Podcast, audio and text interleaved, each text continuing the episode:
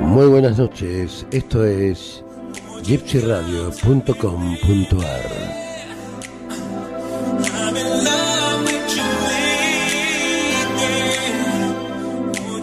Esto es Cineficción Radio.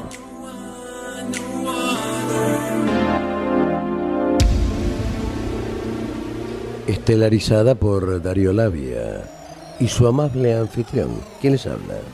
Chucho Fernández.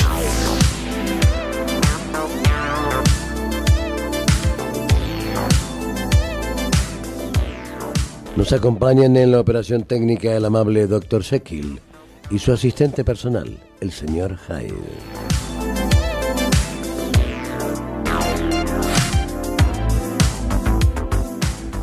Todos los domingos, entre las 20 y las 22, Cineficción Radio.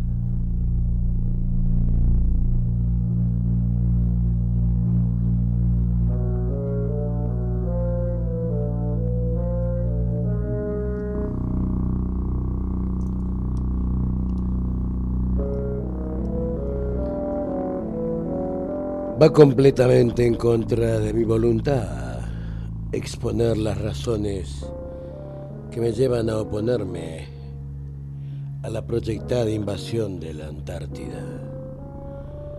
Con su vasta búsqueda de fósiles y de perforación y fusión de antiquísimas capas glaciales. Y me siento tanto menos inclinado a hacerlo porque puede que mis advertencias sean en vano. Es inevitable que se dude de los verdaderos hechos, tal como he de revelarlos. No obstante, si suprimiera lo que se tendrá por extravagante e increíble, no quedaría nada.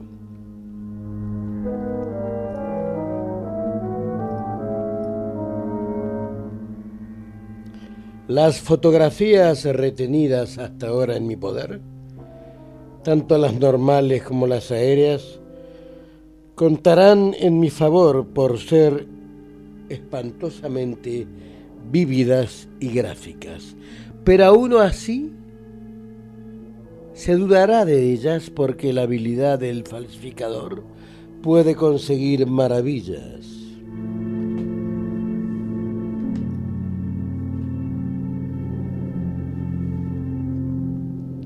Naturalmente se burlarán de los dibujos a tinta, calificándolos de evidentes imposturas a pesar de que la rareza de su técnica debiera causar a los entendidos sorpresa y perplejidad. A fin de cuentas, he de confiar en el juicio y la autoridad de los escasos científicos destacados que tienen, por una parte, suficiente independencia de criterio como para juzgar mis datos según su propio valor, horriblemente convincente o a la luz de ciertos ciclos míticos primordiales en extremo.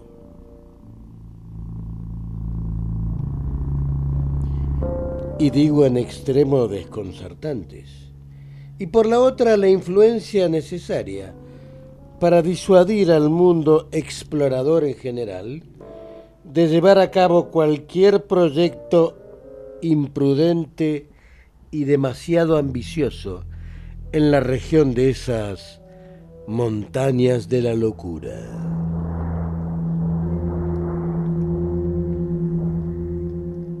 Un triste hecho que hombres relativamente anónimos como yo y mis colegas, relacionados solamente con una pequeña universidad, tenemos escasas posibilidades de influir en cuestiones enormemente extrañas o de naturaleza muy controvertida. También obra en nuestra contra el hecho de no ser, en sentido riguroso, especialistas en los campos en cuestión.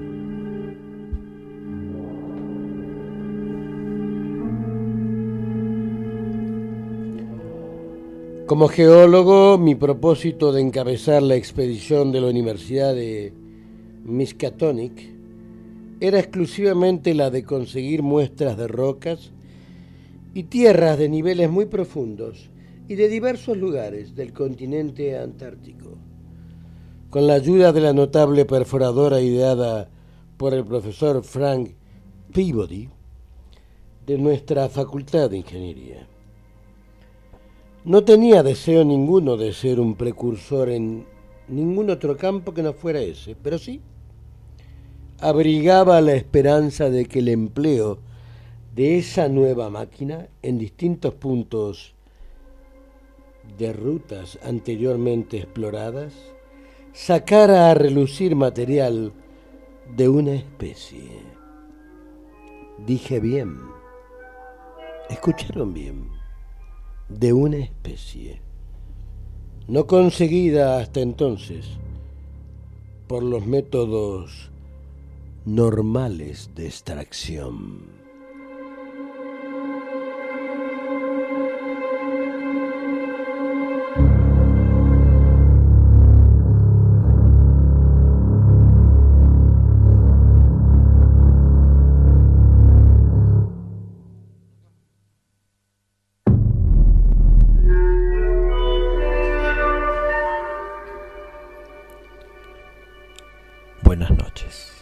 Esto es Cineficción Radio por gypsyradio.com.ar.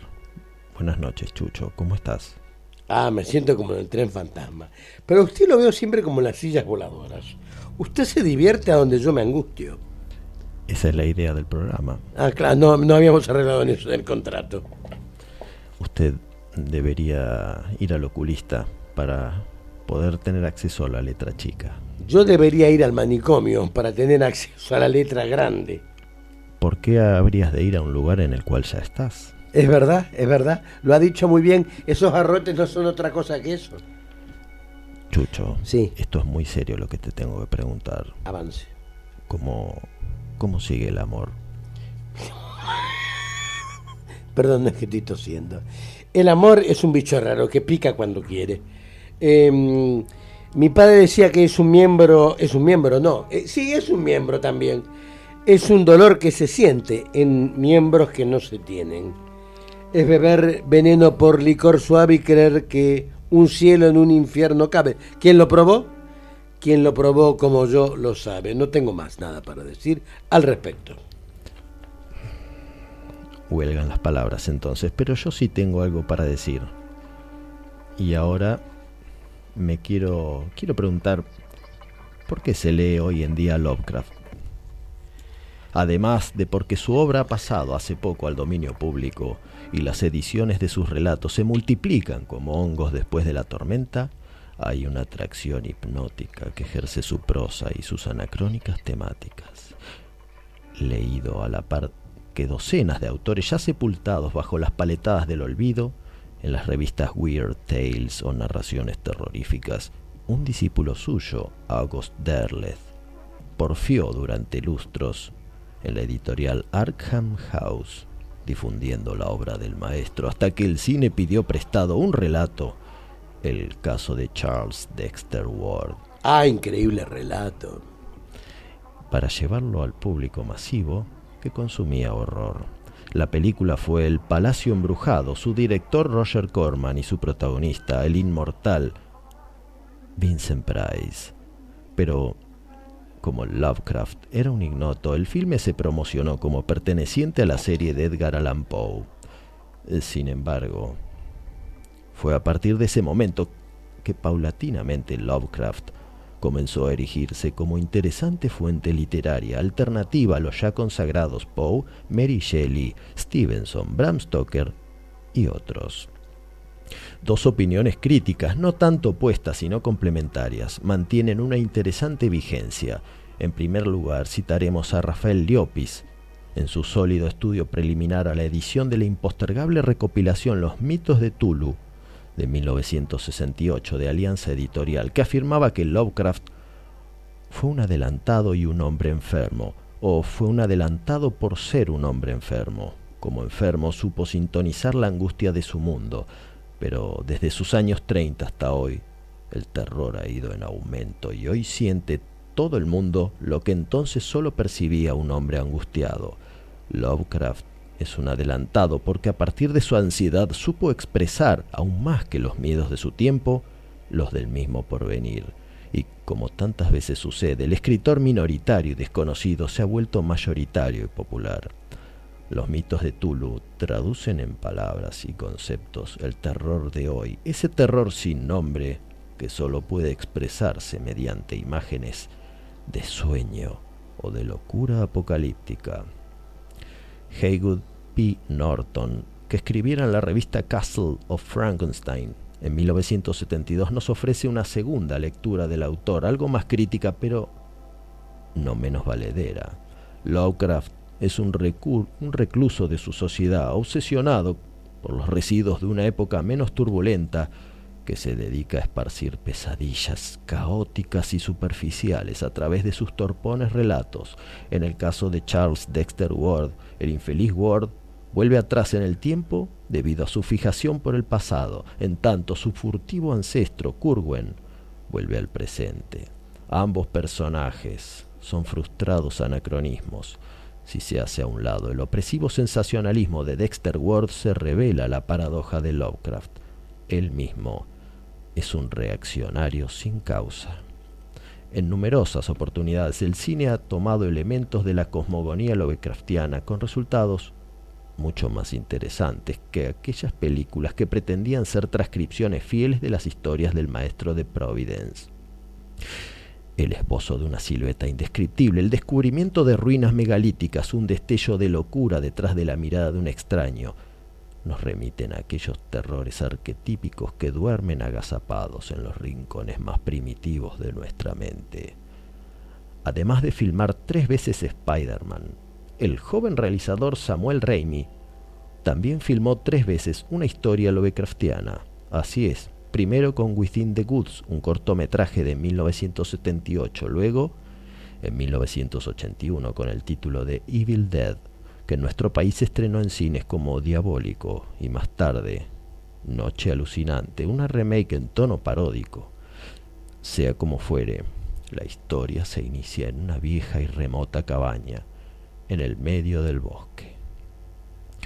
Un arqueólogo deja sus descubrimientos sobrenaturales en un grabador de cinta abierta que al ser reproducido reactivará esos primordiales aletargados. Un significativo hallazgo en las ruinas de Cantar. Un volumen de rituales de entierro y de encantaciones funerarias de la antigua Sumeria. Su título es Mortuorum de Monto, que significa algo así como el libro de los muertos. El libro está encuadernado con piel humana y escrito con sangre humana. Habla de demonios, de la resurrección de demonios y de las fuerzas que vagan por los bosques y las oscuras enramadas del dominio de los hombres. Las primeras páginas advierten que estas resistentes criaturas pueden permanecer en letargo, pero que nunca mueren realmente. Pueden ser llamadas a la vida activa a través de las encantaciones presentadas en este libro. Al recitar con sinceridad estos pasajes, se da a los demonios autorización para poseer a los vivos. ¿Por qué hiciste eso? Estaba divertido. Ya no quiero escucharlo más, es todo. Scotty, vamos. Déjala tranquila. Vamos, solo quiero escuchar el resto. No es terrible. Tatra, amistropin, hazarta. Tatir mano mansizon hazam somar. Samanda robza. No sé qué está diciendo, no entiendo. Ahora apágalo. Da. Ahora apágalo. ¡Apágalo!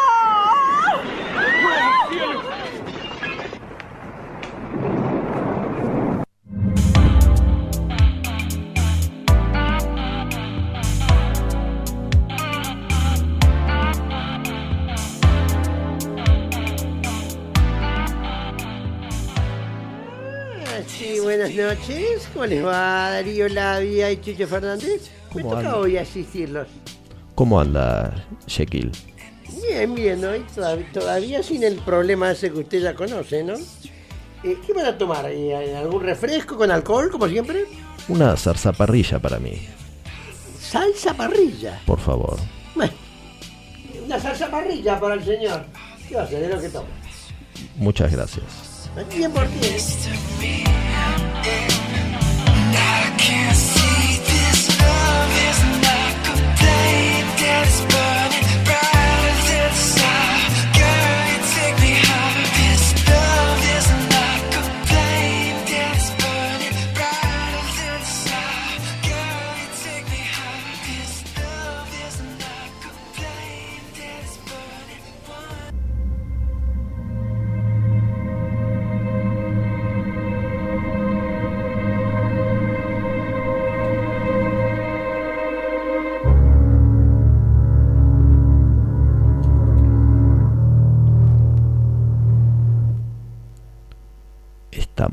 Cineficción Radio, acto segundo, por chipsyradio.com.ar.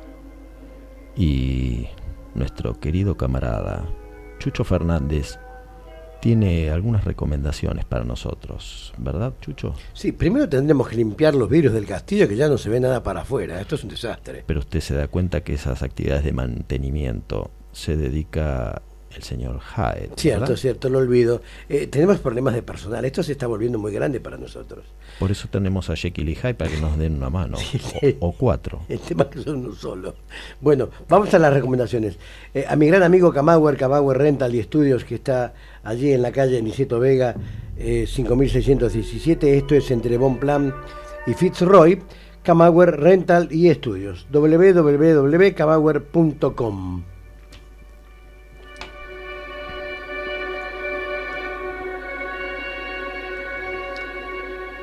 ¿Cómo no recordar a mi talentosa instructora en este, en este trabajo que tanto disfruto, Elvira Vicario, y sus entrenamientos e improvisaciones? Comuníquense con ella a evicario.gmail.com o www.elviravicario.com.ar. Tiene seminarios a lo largo de todo el año. Elvira Vicario.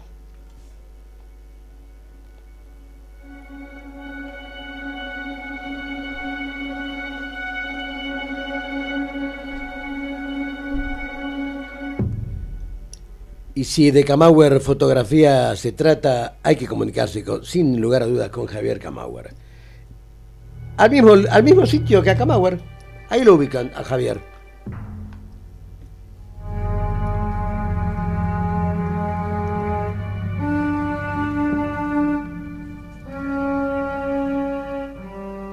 En cuanto a mi compañero de la piel, por decirlo de alguna manera, Richard Tatú, que es quien me marca, no olviden, cuando tengan ganas de hacerse una marca personal que ustedes elijan, de ir a la Galería Bond Street, Avenida Santa Fe 1670, en Cava, en el local 26, en el subsuelo. Pueden comunicarse con él al 11 30 15 97 26 o bien al 48 12 93 39. Richard Tattoo, tatuaje, piercing, art, Galería Bond Street. Richard Tattoo.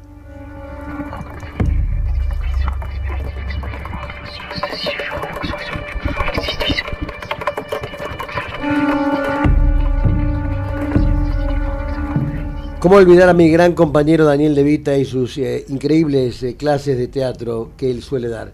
No quiero dejar de olvidarlo. Eh, búsquenlo en Facebook a Daniel Levita y comuníquense con él para, para asistir a sus clases de teatro que son realmente magníficas y de las que se habla muy bien, por suerte. Daniel, querido, gran abrazo, sabes cuánto te aprecio.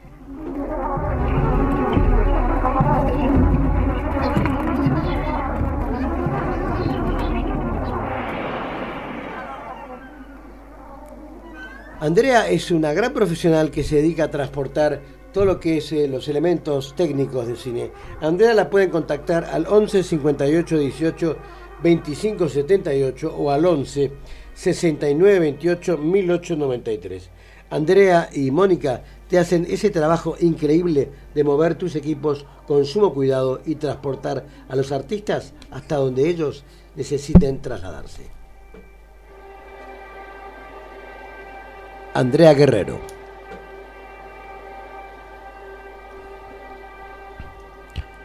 La pequeña habitación iluminada por la luz de la lámpara, la mesa grande, las sillas de alto respaldo. Los libros tapizaban las paredes, los manuscritos se apilaban aparte en archivadores especiales.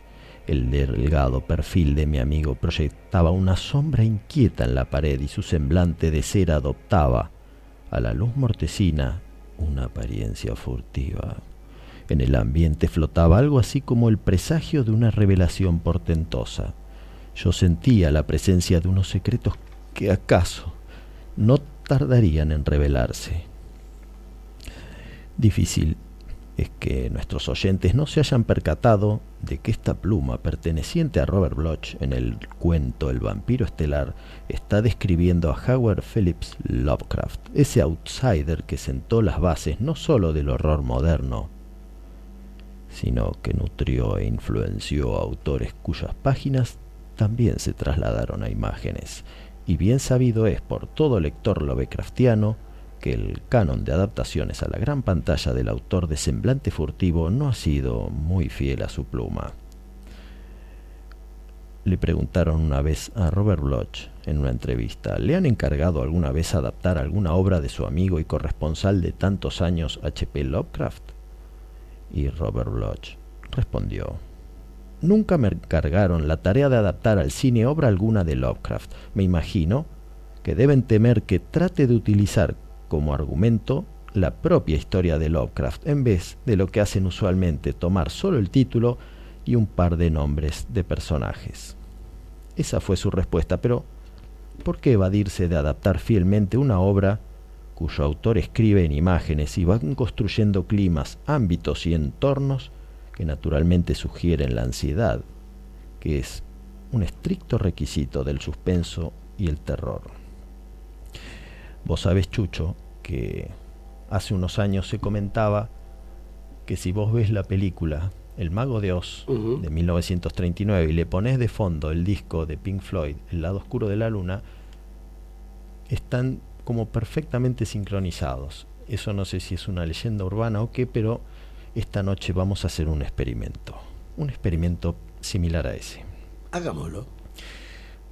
Nuestro experimento consistirá en superponer un párrafo del relato Dos botellas negras que H.P. Lovecraft escribió junto a W. Blanche Talman y vamos a escuchar un pasaje de Evil Dead.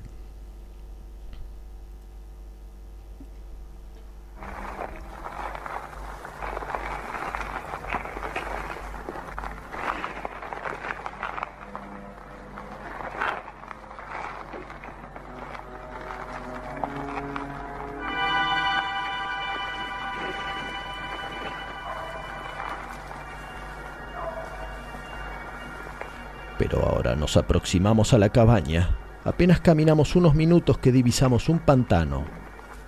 La carretera flanqueada por una valla pintada de blanco, atravesada todo el marjal, lleno de matojos y arbustos medio sumergidos en la ciénaga. El aire estaba saturado de pestilencias e incluso podían verse leves volutas de vapor que se levantaban de aquel lugar insano bajo la luz de la tarde.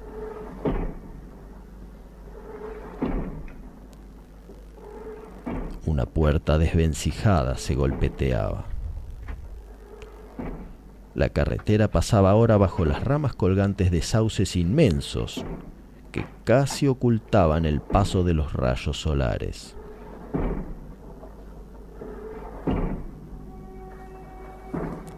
El olor miasmático de la charca castigaba todavía nuestro olfato y el aire era frío y húmedo.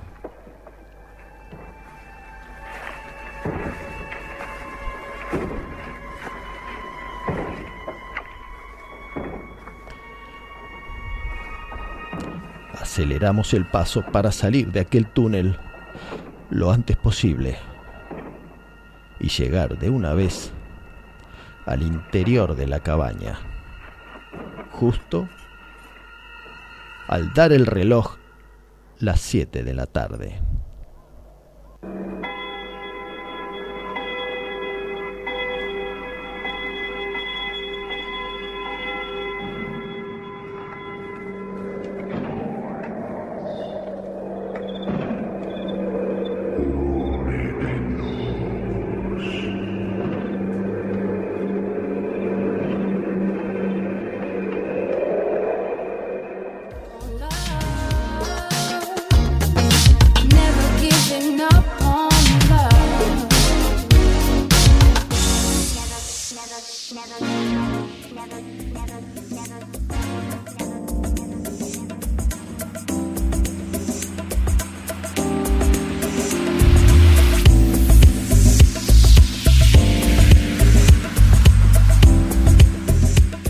Quieran comunicarse con Cineficción Radio y gypsyradio.com.ar, lo hacen al 11 58 73 50 30. Ahí los atenderá, de acuerdo a cómo esté la cosa, el Dr. Jekyll o Mr. Hyde.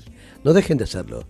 11 58 73 50 30. Esto es Cineficción Radio. Esto es gypsyradio.com.ar.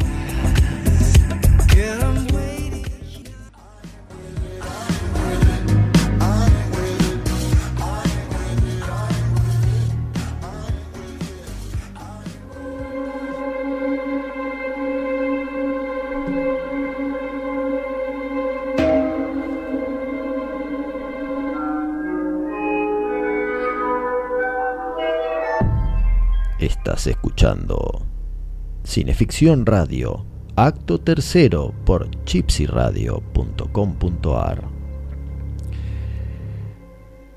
Tenemos saludos. Chucho, ¿puede ser? ¿Me habías dicho? Como no, siempre saludando al querido comandante en jefe de todo esto en Houston, Texas, Juan Carlos Moyano, que nos sintoniza desde allá. Y luego también, eh, recuerdo que una vez llevándola, alcanzándola hasta un lugar, a Leticia Breche, que es una gran amiga, alguien a quien quiero, mucho, quiero muchísimo, un día le pregunto, pero eh, vos qué venís a hacer mío? Y me, dio un bife y me dijo, tu capitana. Y la capitana es muy probable que la tengamos en gypsyradio.com.ar muy pronto, porque hoy a la mañana me dijo, quiero estar en la radio. Y sus pedidos para mí son órdenes. Así que la tendremos por aquí. Categórica, Leticia. Sí, sí, sobre todo categórica. Bueno, nosotros estuvimos persiguiendo, primero siguiendo y luego persiguiéndolo. Eh, ayer se, se presentó el libro Todos los colores del Yalo, de Roberto García Ochoa Peces, libro de reciente edición en España. El, el, sí, el segundo libro en España dedicado por entero al género. Y ahí estuvo don Carlos Díaz Maroto. La semana pasada habíamos estado hablando con José Paparelli en Madrid, pero esta vez se fue a Toledo. Y de Toledo lo fuimos siguiendo a distancia prudencial y lo terminamos encontrando en una venta, como esas de las películas El manuscrito encontrado en Zaragoza, venta quemada. Así que ahí encontramos a don Carlos, que es nuestro colaborador, amigo y mentor desde hace muchos años en todas nuestras publicaciones. Carlos, como el tema de la noche es Lovecraft, y sabemos que es uno de tus autores preferidos, los oyentes, que también son lectores, quieren saber cuál fue tu primer contacto literario con Lovecraft. El contacto con Lovecraft no lo recuerdo demasiado bien. Creo recordar que en una librería que frecuentaba vi una antología de relatos de- que editaba Bruguera, pero no recuerdo cuáles eran exactamente su contenido. Luego poco a poco fui comprando otras que eran similares en, esa época y recuerdo con especial, cariño antologías como con relatos como El Sabueso, que para mí es de mis favoritos, o La, o Sombra sobre Innsmouth, que es- esa creo que recordar que sí que ya fue a lo mejor de las primeras. Queremos saber también cuál es, a tu juicio, la película que mejor reflejó su obra. Pues yo creo que la mejor película eh, puede ser La Boca del Miedo de Carpenter, aunque curiosamente no adapta ningún relato oficial. Digamos, es una amalgama de- del universo Lovecraftiano. Luego también tiene cierto interés la película de... en- ¿Cómo se llama? Vaya. ¿Te referís a una en blanco y negro? Sí, ¿cómo se llama? La de los los aficionados, estos eh, en blanco y negro y fingiendo que es muda, que es una de, una de las... El que acecha en la oscuridad o, un, o el que susurra en la oscuridad, una de esas creo que es. Y luego tal vez también la antología de no, Necronomicon, que tiene varios episodios, uno de Brian Yuzna, que están bastante bien, lo- los tres en general. Bueno, la película que no te puedes ac- acordar es El llamado de Tulu, que es esa película hecha por aficionados, no profesional, pero muy interesante y obligatoria para todos los fans. Eh, Vos sabés que en el abecedario del horror, que lo coordinó, ese libro coordinado por don Ángel Gómez Rivero, Carlos, te encargaste de la letra I, I de innombrable. Y en ese, y en ese ensayo enumeraste las diferentes adaptaciones a lo largo de la historia. Pero, ¿cuál es la dificultad que supone la puesta en escena de estos dioses arquetípicos? Al describirlos de manera borrosa, ¿no estaría el autor dando carta blanca a la imaginación de los realizadores y guionistas? Mm, Sí, realmente Lovecraft evidentemente jamás pensó que, le fueran a adaptar al cine, aunque parece ser que mientras él vivía hubo ciertos, ciertas conversaciones sobre, sobre, adaptarle y creo que hubo un proyecto de, de Fritz Lang incluso. Pero bueno, claro, al, no- al describirlo de forma tan confusa, pues no, mm, cualquier, otro medio puede interpretarlo a su capricho. Por ejemplo, Breccia pues lo hizo con, a base de recortes y con, y con, y con brochazos confusos, digamos, con lo cual le da un aire abstracto y poco definido. Y es, es de las mejores adaptaciones que hay. Luego, en cine, recuerdo el proyecto hubo de La Sombra sobre Innsmouth, eh, que tenía diseños de Benny Wrightson, que esa es la iconografía que yo siempre he pensado un poco en el universo Lovecraftiano, que luego casualmente en la película La Niebla de Frank Darabont, la criatura esa inmensa con patas de elefante que se ve al final, también está un poco en esa onda, una especie de mezcla de animal, un elefante con tentáculos de, de pulpo, algo así, y esa es la iconografía que a mí me gusta y, y creo que, eh, que habría que ser sutil y explícito al mismo tiempo, como de hecho hacía, hacía Carpenter en su película. Hace un tiempo salió el libro de Polnaschi, co- coordinado por tu coequiper José Luis Salvador, quien obtuvo una obra voluminosa y a la vez referencial. Es sabido que ahora preparáis una obra integral sobre la filmografía de Tob Hooper, que parecería venir con similares pretensiones y profundidad crítica. ¿Qué puedes adelantarnos al respecto? ¿Qué películas o secciones te tocaron a ti? Bueno, el libro de Hooper mm, es una, un- un- un- una pregunta que le hice a José Luis de si iba a hacer algún otro libro y dijo que le apetecería hacer eso conmigo. Entonces, bueno, pues entonces pues elegimos, bueno, más bien eligió él porque yo le sugerí que se buscara en la gente que eligió un poca gente, la verdad, cua- cuatro o cinco, y aparte de él y yo. Y entonces entre todos pues hemos hecho. El libro está dividido en varias partes, una primera de acercamiento a su obra por medio de un una biografía y un artículo digamos global, después análisis de película a película incluidos telefilms o episodios de series como son los de Masters of Horror, y una tercera parte donde se analiza, digamos, de un modo más extenso su obra a partir del universo de, del American Gothic o la saga de Poltergeist y con sus con sus con sus con sus polémicas que hubo y de la matanza de Texas explorando todo, to- to- toda la saga y yo creo que ha quedado bonito. Y luego otro artículo dedicado a las influencias mm, sobre sobre Hooper y de Hooper ambas cosas. Y en cuanto a lo que yo he escrito pues es la- lo prim- eh, arranca con una cosa mía que es una biografía de, de Hooper para que para meter en situación al lector. Después hay otro artículo mío dedicado a los episodios sueltos de series de televisión. Mm, es parecido a una cosa que a ti te pasé y ya lo verás como con la misma estructura de lo de los telefilms que a ver cuándo se publica. Y luego y luego también he hecho la reseña de las películas eh, Trampa Mortal y también la de Ni- Life Force y eso es, eso es lo que a mí me ha correspondido Te cuento que hace rato que venimos trabajando de sol a sol para terminar ese libro, el libro de oro de Cinefanía Sci-Fi TV, donde va a salir esa, esa recopilación inmensa de telefilmes.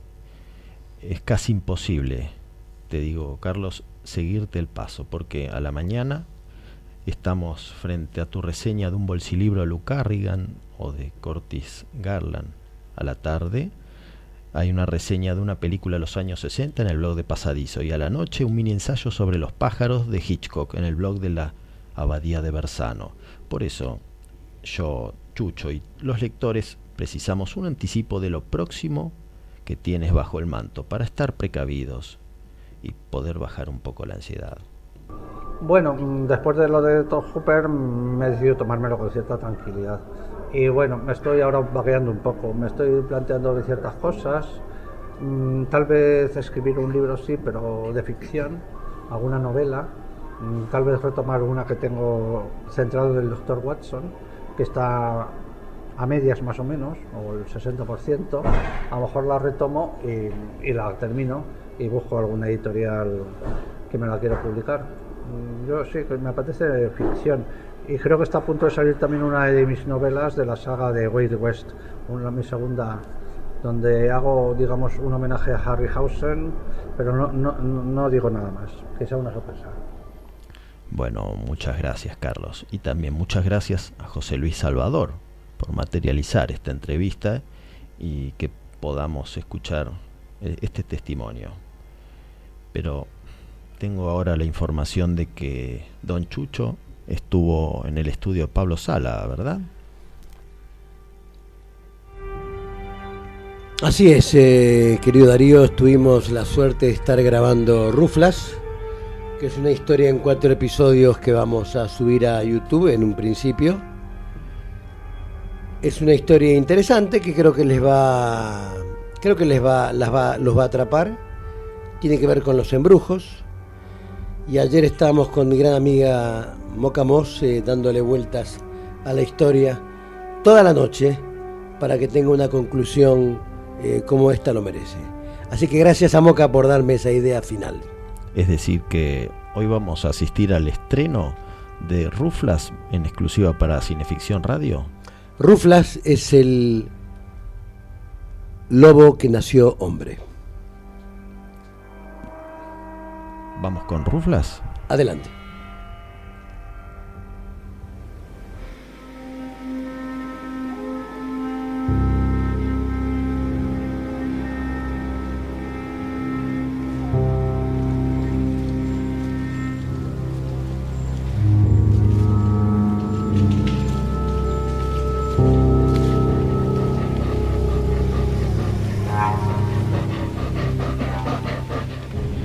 Ella.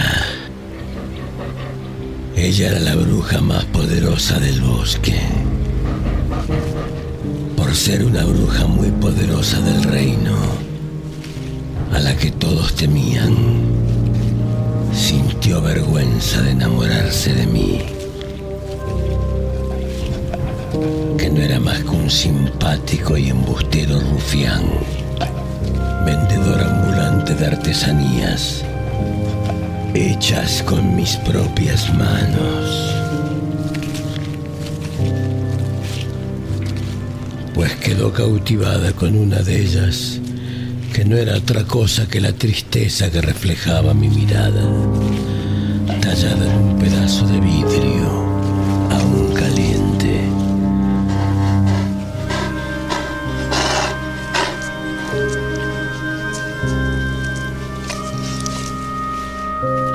fue su fastidio, su ira, su enojo, que me embrujó una noche antes de echarme entre lágrimas de su castillo.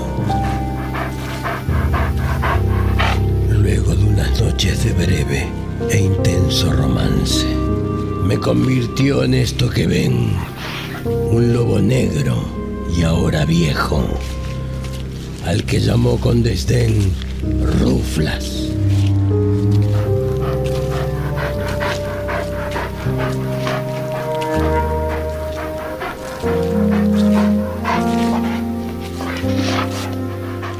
Hoy vago por el bosque en la soledad de hallar a quien acabe con este hechizo.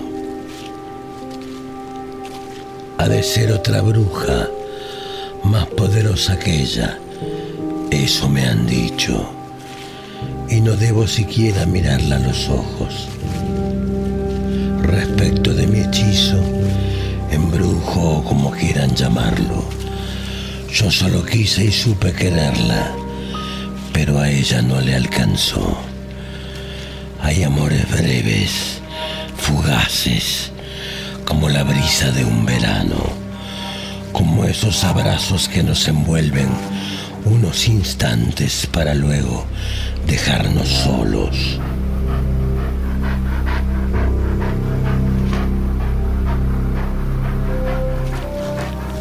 Sin embargo, quedamos muy llenos de emociones, sabidurías y bienestares que merece la pena experimentarse.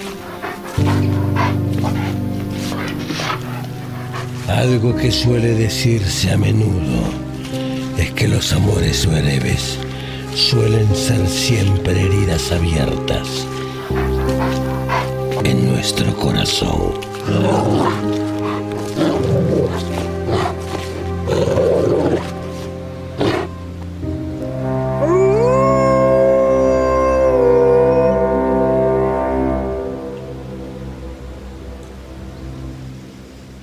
Bueno, esto fue Ruflas con la música original y diseño de sonido del querido amigo Pablo Sala.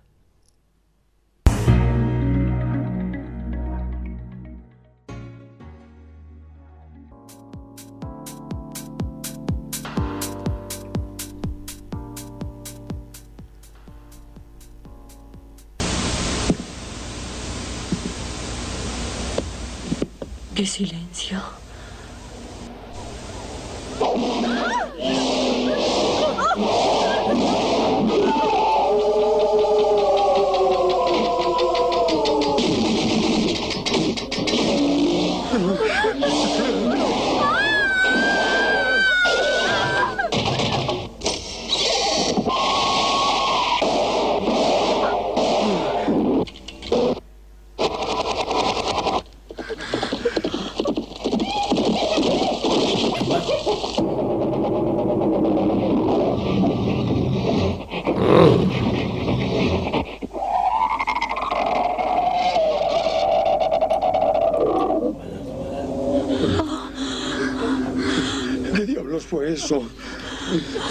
Algo tratando de entrar a nuestro mundo. Seguimos dentro de la cabaña, ahora percibiendo ruidos sordos, rumores de la madera, amenazas invisibles, insinuaciones sibilantes que se filtran por las rendijas y unas cuantas cosas más que hay que oír para creer. Pero estas cosas también pueden articular la palabra y esto es lo que tienen para decir. Somos las cosas que una vez fuimos y serán otra vez. Espíritus del libro. Queremos lo que ustedes tienen. ¡Vida! Ay, morirán al amanecer. Morirán al amanecer.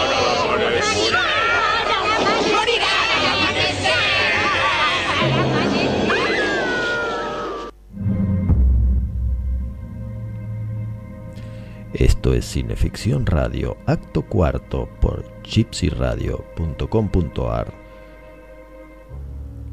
Chucho, ¿puede ser que habíamos estado charlando durante la tanda sobre Parque Lesama? Así es, Parque Lesama va a reestrenar en Madrid esta temporada de este año con los protagonistas Luis Brandoni y Eduardo Blanco y con los actores argentinos que estén instalados allá y algunos españoles que también puedan formar parte del elenco. Obra que tuve la suerte de reemplazar a un gran compañero eh, en el año 2016 que tenía que irse a Europa de viaje y yo lo reemplacé en las vacaciones de invierno. Y ahí está el gran amigo Eduardo Blanco, que es nada más y nada, men- es nada más y nada menos que el capitán de la eh, serie estreno de Netflix, Alta Mar. Eh, el cap- ¿Quién podría ser el capitán de ese barco más que Eduardo Blanco? Ningún otro. Claro, o el del crucero del amor. O el del Titanic. No, no, no, no. no. Eh, eh, usted no lo conoce, Eduardo Blanco. Eduardo Blanco tiene una voz que si usted le llega a hablar, sale corriendo atrás de él. Entonces no para el Poseidón. No, no, para, de, de una manera. Él tenía, me acuerdo, en el Teatro Liceo, un camarín en los altos, como en lo alto de un castillo, a donde eh, yo le decía el monseñor, porque era como su sacristía, y ahí subíamos a recibir nuestra misa antes de cada función, todos los, todos los integrantes del elenco. Gran saludo, Eduardo, querido, a tu hermana, a tu madre. Sabes cuánto te aprecio y cuánto te quiero, y a toda esa gente amiga de Cien Bares, entre ellos a Camilo Saidelis, tipo al que adoro. Gran abrazo. Bueno, tengo un saludo para darle a Soledad Colina, que está escuchando del otro lado del éter. Y bueno, ahora te- también tengo saludos del domingo pasado que no le pudimos dar a Diego Galván, que desde Córdoba estuvo escuchándonos. Saludos a Diego y a todo el programa 25 Watts. Y bueno, ahora tenemos para comentar algunas novedades de nuestros apreciados ilustradores. Adelante. Bueno, a Gabriela le deseamos, a Gabriela Rodas le deseamos Buster Keaton. a Buster Keaton. En Facebook, la- búsquenla por Buster Keaton. Buster Keaton. Le deseamos que se recupere porque está con carpeta médica, pero a los oyentes pueden encontrar su obra en Rax Sanglants. La buscan en Facebook, Rax Sanglants, y ahí se pueden deleitar la mirada, la vista con la obra de ella, las pinturas que están ahí subidas. Nuestra Angelina Jolie. Nuestra Angelina Jolie. Vamos a hablar de Pablo Canadé, que acaba de sacar, acaba, casi recién, ca- todavía calientes del, Del horno. de, del horno, de la gráfica, acaba de sacar el álbum, el volumen 3 del álbum de fichas de horror. Los estuvo vendiendo en Argentina Comic Con, así que Pablo, felicitaciones y hay que seguir adelante. Vi la cobertura de la Comic Con con el gran Federico Wimeyer siempre haciéndonos la segunda. Grande Federico, donde quiera que estés, seguramente navegando en alguna lancha, en algún crucero por el Delta, porque él hace esa vida. Sí, sí, es un maestro. Un aristócrata. Un grande, vos lo dijiste. Mandamos también un, un abrazo grande a Elmo Rocco. que- El Morroco, que debe estar. ¿Dónde estará? Michigan. El Morroco está en, en una localidad de complejo acceso y de complejo egreso, pero Michigan. en el Far West. Por eso dije Michigan. Él está dando las últimas puntadas para la ilustración que va a hacer, que está haciendo, que ya hizo de El Galiné para la entrevista que vamos a publicar en el próximo número de Cineficción. Una- Que dicho sea de paso, perdón que te interrumpa, el número 10 es nuestro décimo aniversario Sí, de la, de la número 10 de Cineficción. va a ser un número para tirar la casa y la nave por la ventana. vamos- algo vamos, vamos a hacer volar algún Fiat 600 por el aire. Algo tendríamos que hacer. Los oyentes pueden encontrar la obra, los trabajos del Morroco en dibujanterroco.blogspot.com. Vamos a hablar de, repito, dibujanterroco.blogspot.com o buscan el Morroco en las redes sociales en Facebook y lo encuentran. También vamos a mandar un abrazo grande a Diego Puglisi, que en su tablero está con Udo Kier, trabajando en una ilustración para la entrevista exclusiva que vamos a publicar que consiguió Romina Bond en el Festival Internacional de Cine Fantástico de Bélgica y Diego tiene el encargo de hacer esta la ilustración a Udo Kier. Encuentren a Diego Puglisi en Diego Puglisi Illustration and Caricaturas en Facebook, en las redes sociales, o búsquenlo como su nombre, Diego Puglisi, diegopuglisi.com, y ahí van a tener un caricaturista de categoría internacional. Y por último, mandamos un abrazo grande a Miguel Ángel Collado, que él hizo el, el cómic del asesinato del pulpo negro. Nada Para menos. Nada menos, para este número de cineficción. Y estuve observando en sus redes sociales, que pueden encontrarlo en Mike Horror Arts, que está pintando cuchillas. En el filo de la cuchilla él te hace el personaje que vos le pidas. Y eso Ajá. parece que sale como pan caliente. Eh, quiero recordar algo. Cuando hablé de Eduardo Blanco, que lo hice medio merma porque lo quiero mucho, la serie esta de Netflix, Capitán de Alta Mar, que él- en donde él protagoniza al capitán, pues hay una nota, un artículo que ha salido en www.nacion.com.ar. Ahí pueden seguirla, ahí pueden enterarse de todos los detalles de Alta Mar, la serie que protagoniza mi querido amigo y capitán ya ahora Eduardo Blanco. Vos sabés, Chucho, que en el próximo número de Cineficción van a salir ilustraciones de dos artistas rosarinos, que son Esteban Tolg y Diego Fiorucci. Y Esteban Tolg, además, es colaborador del programa Linterna Mágica que conduce nuestro amigo, colaborador y adláter eh, Arteaga, Leandro Arteaga, que le mandamos a Fiorucci, a Tolg y a Arteaga un gran abrazo y en breve va a haber novedades fibrilantes para ellos. Bueno, vos sabías que tengo un tema muy, muy serio para contarte, Chucho. Caramba.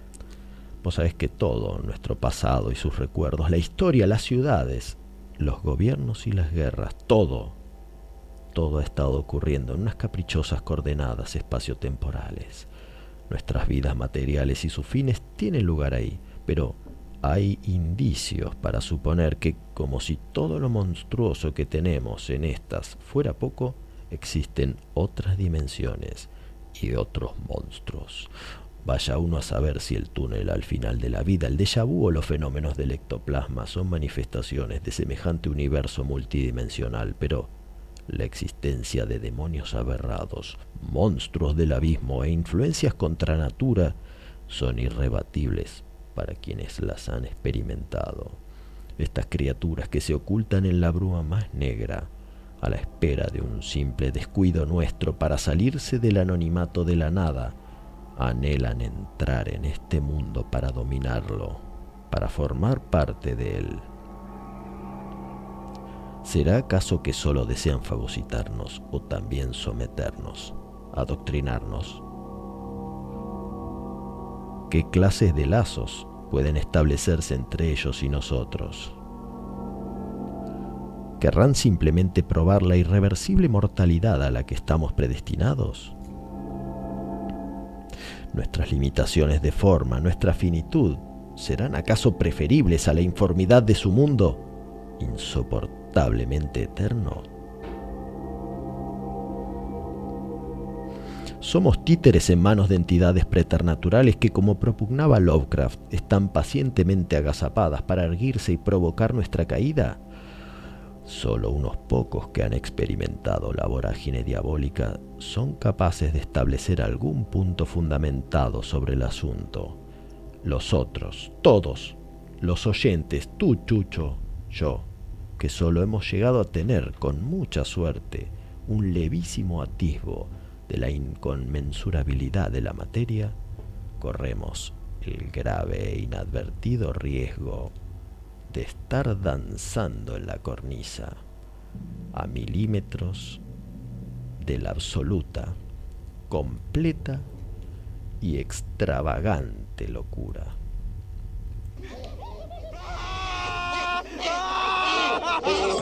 Ha ha ha ha!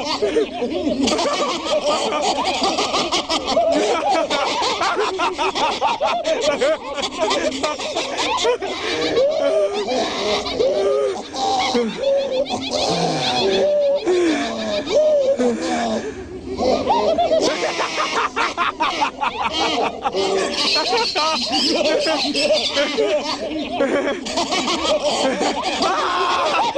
아! 아! 아! 아!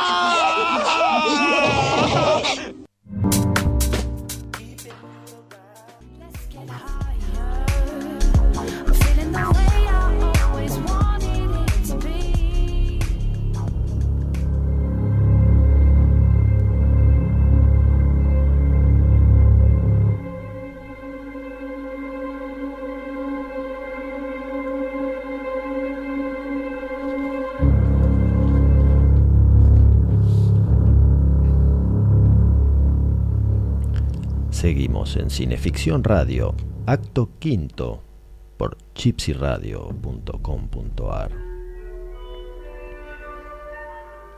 ¿Qué novedades hay, Chucho, de Segundos Afuera? Ah, Segundos Afuera.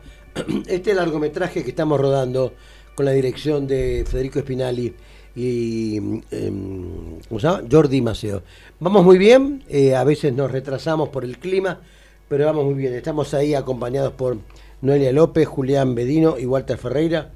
Es, un, es una obra que tiene que ver con la extracción de, del boxeo, de ahí sale todo, de, ese mundo que es el boxeo, de ese mundo particular que es el boxeo, y de los chicos que de la calle, de una vida a veces compleja, se nutren del boxeo y se extraen de ahí como futuros deportistas.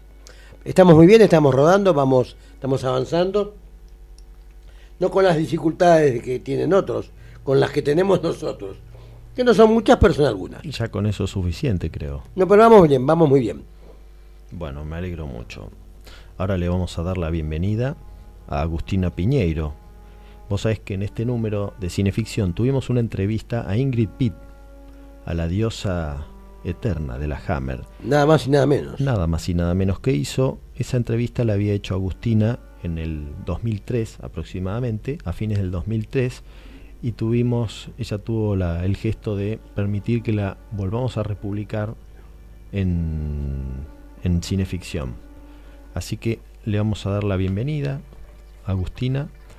Sos una persona de armas tomar y de conciliábulos convocar.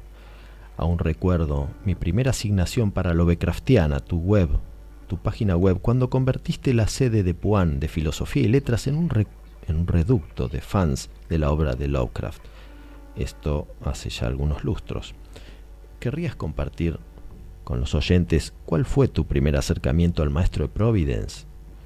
¿Cuál fue el primer relato que leíste o qué fue lo que te encadenó a su prosa y a su torturada vida? Todo, mil gracias por la invitación. Es un gusto estar acá charlando con ustedes y un honor tener tan ilustres anfitriones. ¿Cómo fue que conocí a Lovecraft? De chica, y quiero decir muy chica, ocho años, leía muchísimo, no, no podía parar de leer. Me había leído todo lo que había en casa, todo lo que había en la biblioteca de mi abuelo, dos bibliotecas muy nutridas, por, su, por cierto.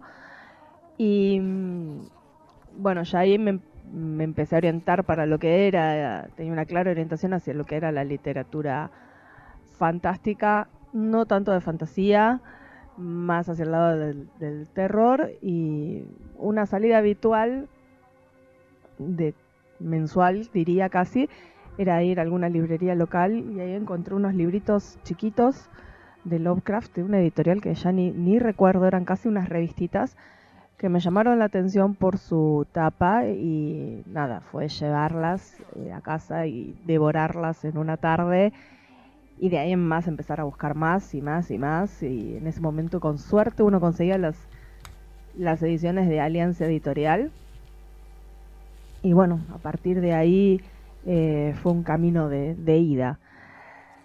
Creo que el, primer relato que leí, si no me equivoco, fue El horror de Dunwich, que para mí es un excelente punto de inicio junto con La sombra sobre Innsmouth y me atrapó toda esa, esa cosa de sugerir sin mostrar, de describir eh, sensaciones más que eh, vísceras y sangre y cosas eh, que buscan impresionar en lugar de asustar. La amenaza desde el más allá, eh, el héroe erudito. Eh, soy bastante fanática de los libros y de coleccionar libros, entonces de repente que me vengan a hablar de la biblioteca de la Universidad de Miskatonic y la sección de libros prohibidos y ya, ya era un, el anzuelo que necesitaba. Eh, hoy por hoy creo que es eso lo, que me sigue gustando. La, no es una mitología, digamos, porque no, no hay un mito armado del origen ni del principio, sino la, cosmogonía que, ha generado Lovecraft, la posibilidad de, de, ser parte de ese universo, que es algo que él siempre quiso, que, que sea un universo abierto y que el que quiera aportar algo aporte, y eh, eh, también todo lo que ha surgido a partir de esta posibilidad de, de sumarse al gran plan del maestro de Providence. Ya te lo pregunté hace tiempo, justamente en una charla que dimos en un aula de Puan, pero ¿podrías relatarnos cómo sería un día en la vida de Lovecraft? Uy, ¿cómo sería un día en la vida de Lovecraft? Eh, hay dos tomos enormes de biografía escritos por Yoshi con el título de I Am Providence, que seguramente detallan cómo era un día típico en su vida. Eh, tiene hasta las notas que tuvo en, en la escuela. Eh, calculo que se despertaría tarde, nunca, nunca con el, sol ni con el gallo. Eh, me imagino un, un desayuno con, todas esas cosas que cualquier niño querría, muchos dulces, era bastante malcriado eh, en cuanto a sus, gustos gastronómicos. Eh, después alguna caminata por Providence, eh, buscando, le gustaba mucho este, recorrer su ciudad. Le gustaba mucho su ciudad y le gustaba mucho recorrerla, quizás con alguna parada técnica en el eh, observatorio, eh, en el Ateneo, en la, la, biblioteca John Hay, enfrente de la universidad. Por supuesto que alguna parada para recibir y enviar correo, mantenía muchísima correspondencia. Y lo imagino volviendo para un almuerzo, quizás una lectura después del almuerzo, y me lo imagino escribiendo hacia la tarde-noche. Lo veo más, más crepuscular eh, que diurno. Eh, bueno, todo esto en compañía de su madre, hasta mientras ella vivió, después solo con su gato. Eh, y un acostarse tarde eh, porque se quedó escribiendo esta tarde y un sueño bastante, eh, no entrecortado, sino alterado, digamos, por sus pesadillas. Imagino que, que, hubiera sido así un día, un día de Lovecraft.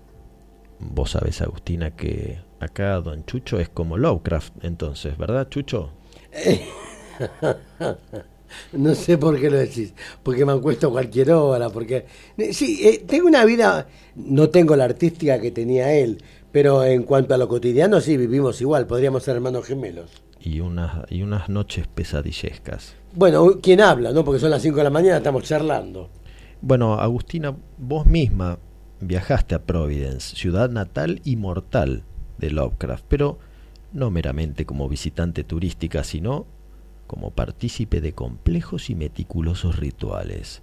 Nuestros oyentes precisan conocer algunos detalles de este viaje, siempre y cuando no sean cuestiones pesadillescas que le puedan conducir a la perdición.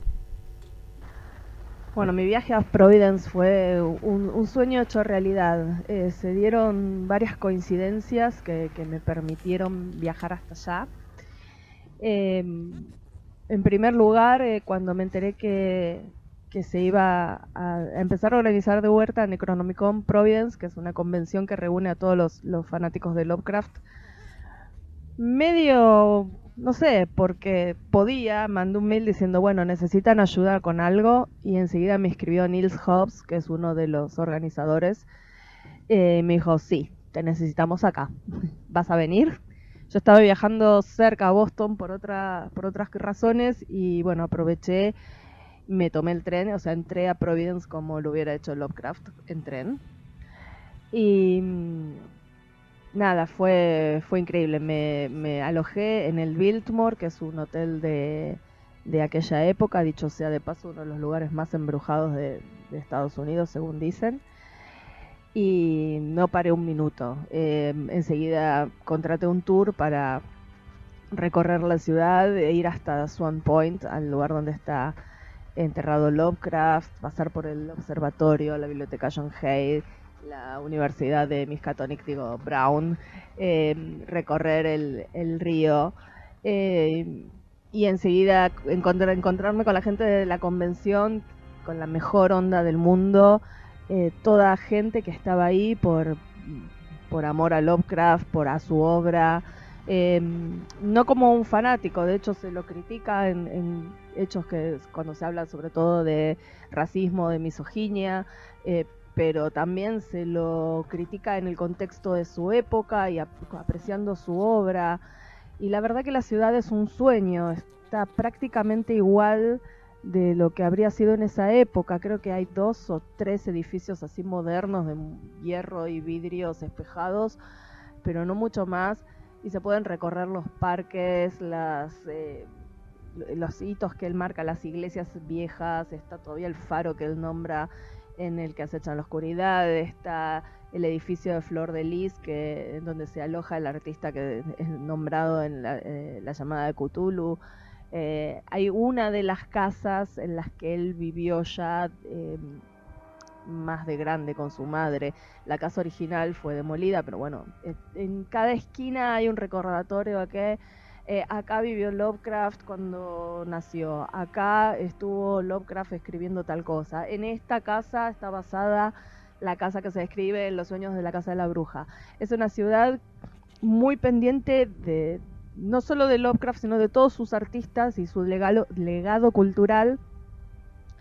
Y, eso uno lo, ve a cada paso.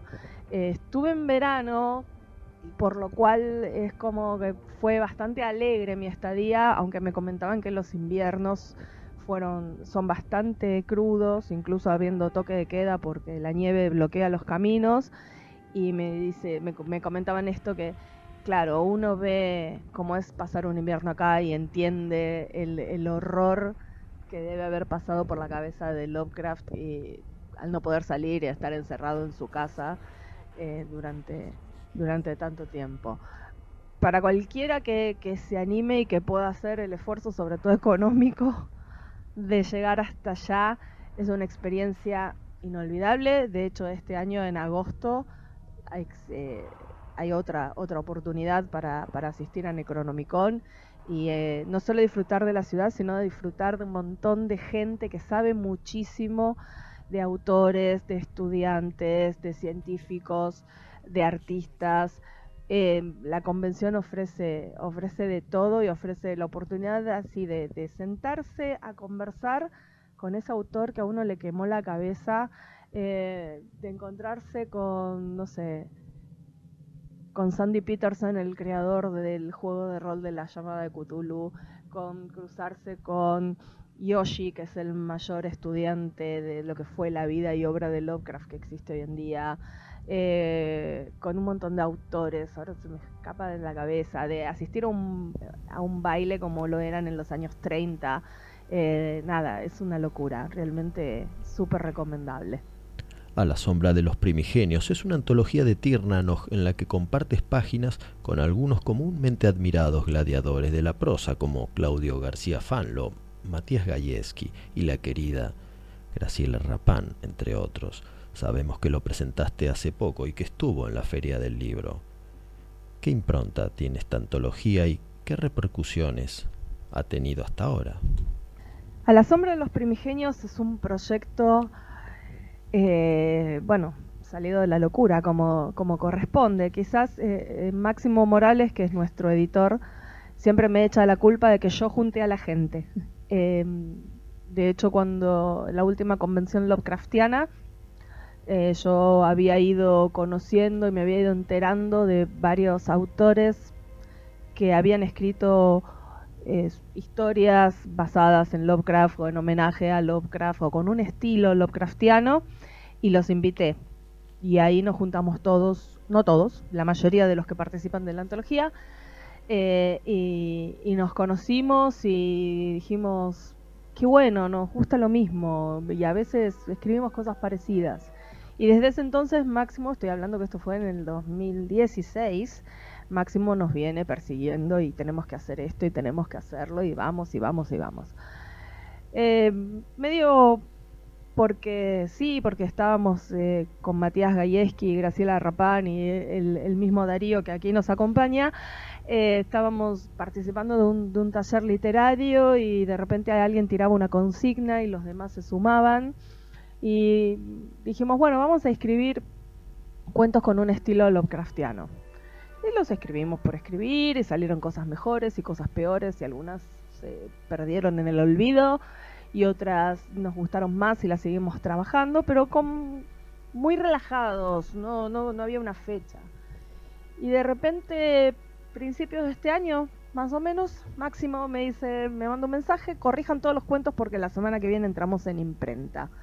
Yo pará, ¿de qué estamos hablando? Sí, ya tengo la tapa, ya tengo 10 cuentos, tengo 10 autores y así salió. Y así salió, parecería como apresurado, pero en realidad hubo muchísimo trabajo detrás. Y la idea de la sombra de los primigenios es no, no copiar a Lovecraft, no volver a escribir, eh, no sé, la sombra sobre Innsmouth, pero visto de- de- del otro lado. O como la sombra no es sobre Innsmouth, es sobre Portsmouth. Y es lo mismo. No, la idea no es escribir lo mismo. La idea es eh, presentar 10 historias con una fuerte impronta local. Uno las lee y dice, sí, esto pasa acá. Hay algunas que manifiestamente nombran lugares de, la Argentina y otras que eh, no los nombran, pero podrían pasar perfectamente en, en nuestro país. Y que toman historias fuertemente inspiradas en Lovecraft desde su, eh, ¿cómo se dice? Desde su hilo conductor o desde el ambiente o desde sus personajes o vamos tomando diferentes aspectos de lo que fue la obra de Lovecraft y se van desarrollando estas historias. Eh, al, al margen de mi participación en, en esto, estoy como súper conforme con esto, me gusta mucho lo que salió, lo veo muy a nivel de, antologías que, compré afuera, que leí de, autores extranjeros y mm, las repercusiones han sido muy buenas, si no me equivoco y, que Máximo me tendrá que corregir, en el stand de la, editorial Tirnanok fue el libro más vendido en la última feria del libro. Y hasta ahora nadie nos vino a buscar con antorchas y tridentes y enfurecidos. Así que creo que la perspectiva es excelente. La última pregunta, Agustina. ¿Cuándo organizarás unas de esas jornadas tan inenarrablemente hermosas como la última que compartimos en el Centro Cultural Marcó del Pont hace un par de años? Bueno, esa es la pregunta del millón acerca de la próxima Lovecraftiana. Eh, estamos esperando una alineación estelar propicia. Eh, es mucho trabajo el que, el que implica todo esto que después por ahí explota en una tarde. Y nada, hay que. Estoy con varios proyectos personales eh, y se complica encontrar el espacio para, para sentarme a organizar todo esto. Lovecraftiana originalmente tenía ese, y tiene creo, ese sabor de somos un montón de gente que nos gusta este autor y sabemos más o menos cosas o tenemos cosas para aportar acerca de él y es como una gran charla de café, una enorme charla de café donde puede participar cualquiera que tenga algo para decir y tenemos muchas ganas, tengo, se me ocurren millones de ideas y hay que ver cómo, cómo encajar las piezas del rompecabezas. ¿Cuándo? ¿Cuándo? No, no sé. La verdad no tengo idea. Me gustaría, me gustaría volver a juntarme con toda esta gente y, quedarme hasta que las velas no ardan charlando del maestro de Providence. La verdad que hay mucha gente que, que tiene ideas muy, muy ricas para aportar y, y está bueno difundir lo que piensan y lo que hacen. Si no se podrá hacer una gran jornada, por ahí ir haciendo proyectos más chicos. Veremos, veremos todo. Esperemos que la alineación estelar este, nos acompañe. Y mm, ya saben, para lo que necesiten, estamos en www.lovecraftiana.com.ar o si no como Lovecraftiana también en Facebook, que últimamente es como más fácil ir por ahí.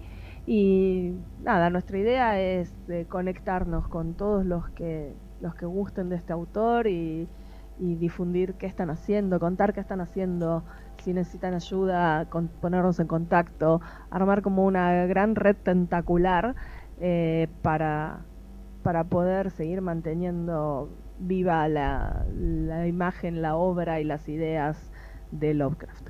Gracias a todos. Saludos. Bueno, muchas gracias. Muchas Agus. gracias, Agustina.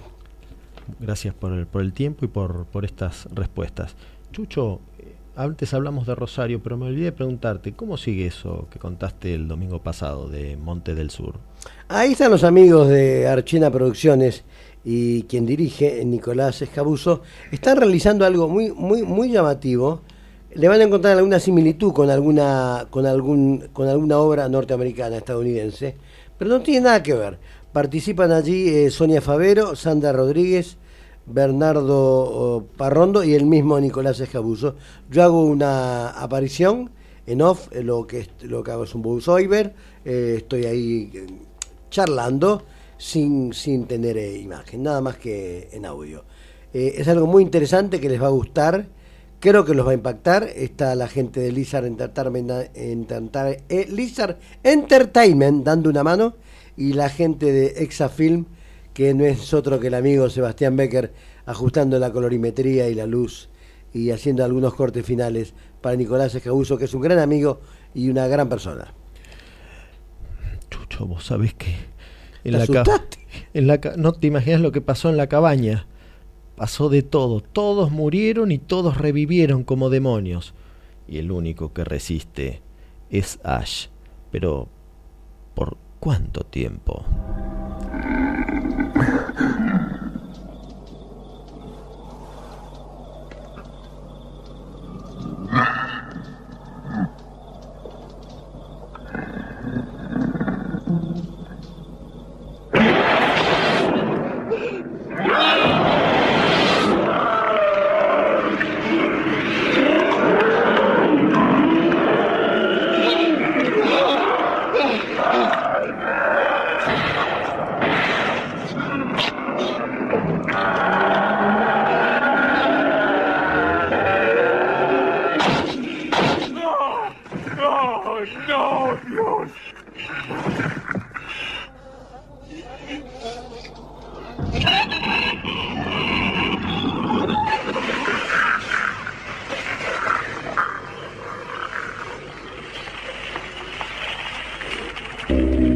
Únetenos.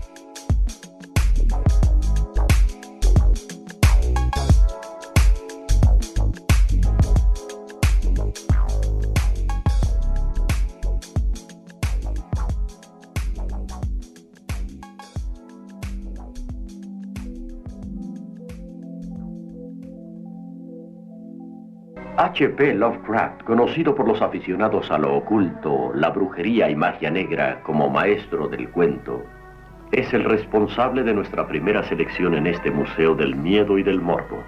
Los conocedores de la magia negra probablemente lo reconocerán. Es un cuadro que nos habla de la historia de un joven artista quien recluta sus modelos de extraños lugares. Y los modelos son muy extraños en verdad. La firma de este cuadro es Pigman. El título es El modelo de Pigman. ¿Y en dónde más verían una historia como esta excepto en la Galería Nocturna?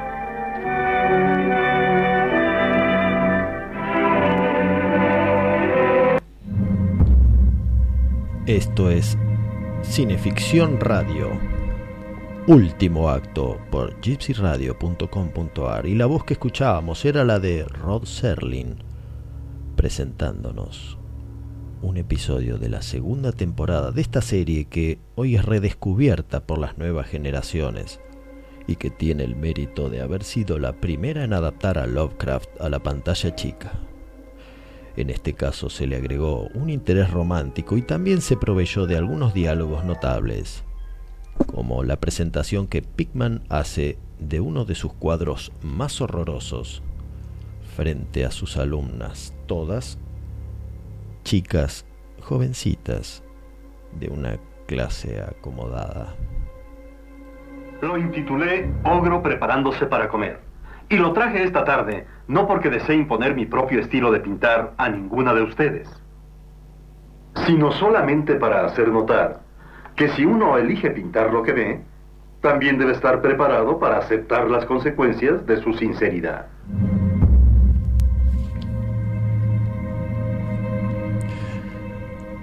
Una jovencita atrevida, pero también enamorada de Pickman, lo interpela y acorrala a la vez. Señorita Goldsmith, debo advertirle que... ¿Por qué dibujó usted esas horrorosas figuras y dijo que eran su alma? Yo pinto lo que veo. ¿Y ve usted su alma como una bestia? ¿Usted falsea lo que ve en su interior, señor Pigman? O tal vez lo falsea usted. Cuando ve el exterior, señorita Goldsmith. Es hora de que el guionista dé paso a algo de la prosa del relato original, si es que pretende que de Lovecraft sea tal cual. Existe la leyenda, una leyenda que habla de una antigua raza, más asquerosa y detestable que la podrida lama que se adhiere a los muros del Averno. Criaturas torcidas, mitad hombres, mitad bestias, que se mueven como ratas de rapiña arrastrándose, llevando consigo el hedor de los osarios. Infelices mutaciones que viven en la profundidad de la tierra en oscuros túneles, saliendo solamente en las tinieblas de la noche y regresando antes del amanecer, para practicar sus indescriptibles actos y criar a sus asquerosos engendros, hasta que llegue el día en que esos numerosos monstruos emerjan al fin para destruir la tierra cual nociva plaga.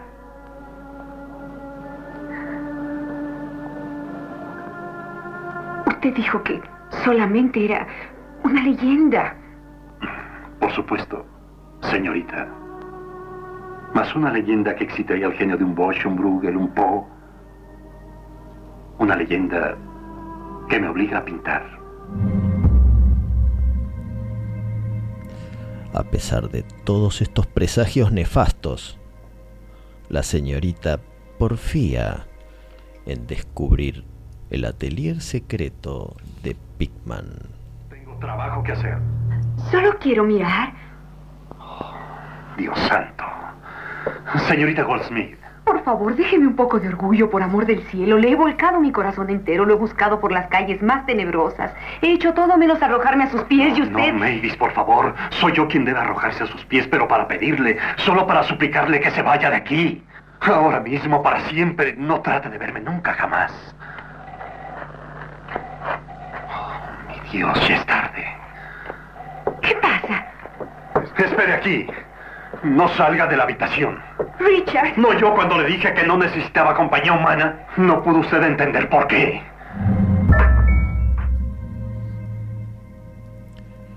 Sentí que la parálisis se apoderaba de mí. Aguzando el oído, me pareció percibir un sutil sonido en alguna parte, como de alguien deslizándose por el suelo, y a continuación muchos chillidos agudos y golpes fuertes en una dirección que no pude determinar.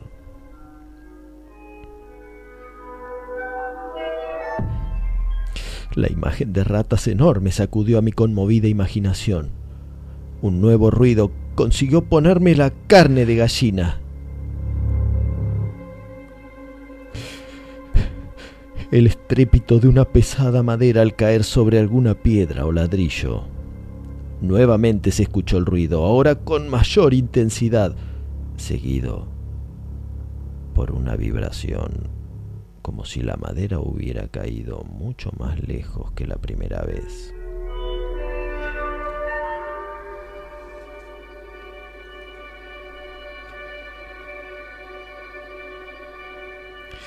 Esto es Lovecraft, de puño y letra, descripción y clima, genio y figura. Y lo siguiente será el desenlace del modelo de Pickman. Y ahora los despedimos. Hasta la semana próxima.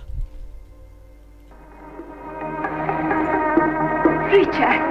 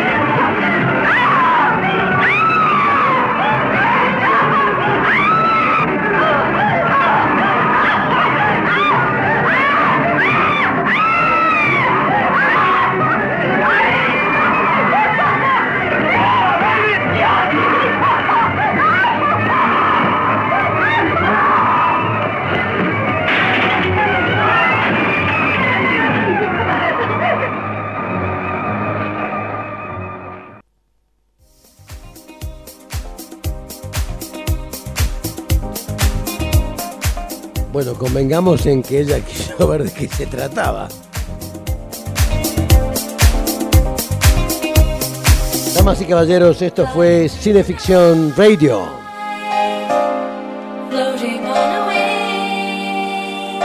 Por gypsyradio.com.ar. Todos los domingos entre las 20 y las 22. Cineficción Radio. Nos acompañaron en la amable conducción el jefe Darío Labia y quien les habla. Su amable anfitrión, Chucho Fernández.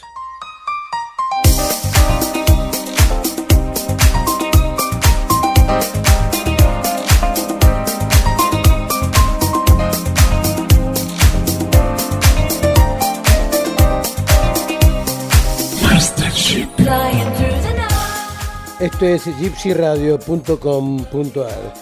Muchísimas gracias por su atención. Nos encontramos el próximo domingo. Recuerde, de 20 a 22. Cineficción. Radio.